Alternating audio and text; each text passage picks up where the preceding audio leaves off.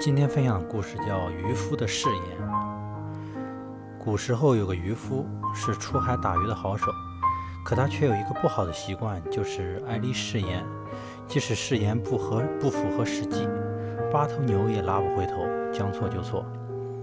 这年春天，听说市面上墨鱼的价格很高，于是便立下誓言，这次出海只捕捞墨鱼。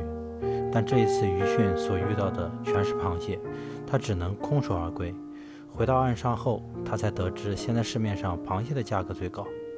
渔夫后悔不已，发誓下一次一定出，下次出海一定要只打螃蟹。第二次出海，他把注意力全放到螃蟹上，可这一次遇到的却全是墨鱼。不用说，他又只能空手而归了。晚上，渔夫抱着饥饿难忍的肚皮躺在床上，十分懊悔。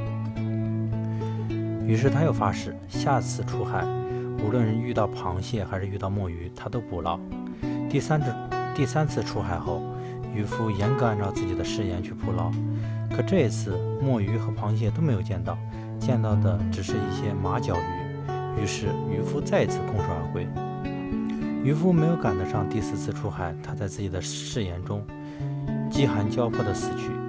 世上没有如此愚没有如此愚蠢的渔夫。但是却有这样愚蠢至极的誓言。许多时候，目标与誓言之间往往具有一定的距离，我们必须学会随时去调整。无论如何，人不应该为不切实际的誓言和愿望而活着。